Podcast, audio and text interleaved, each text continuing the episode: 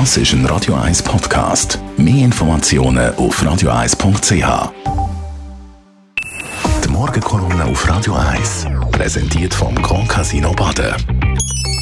Grand Casino Baden. Baden im Guten Morgen, Matthias. Guten Morgen miteinander. Der Sergio Ermotti ist wieder da. Ja, was gestern passiert ist, hat es eigentlich so noch nie gegeben, dass ein Schweizer Wirtschaftsführer und sogar noch einer von einer Bank mit so viel Goodwill, Vorschusslorbeeren, Sympathie begrüßt worden ist, wie der Sergio Ermotti bis im Comeback bei der UBS. Als wäre der Erlöser im Menschenkleid zurückgekommen, eine Art Pfarrer Sieber vom Paradeplatz.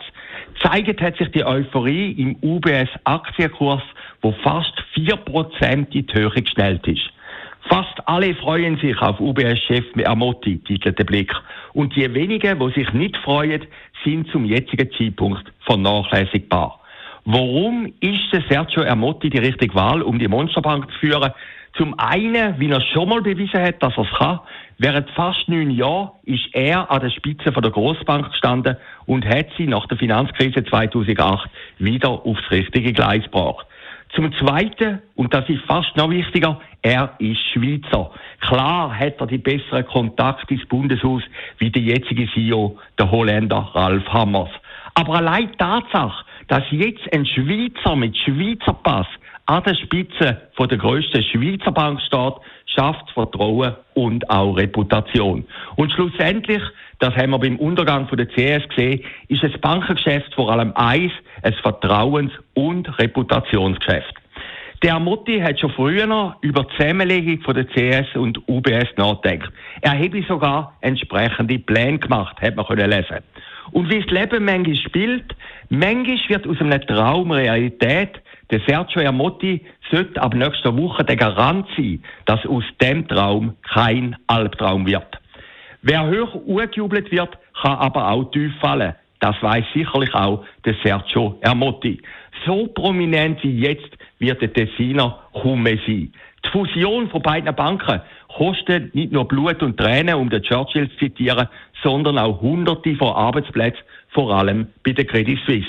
Und aus Amerika ist bereits wieder ein Donnergrollen von Juristen zu hören, die finanzielle Verfehlungen bei der CS ausgemacht haben. Und bevor die altbekannte Diskussion über Löhne und Bonis wieder ganz urkommt, eine kleine Klammerbemerkung.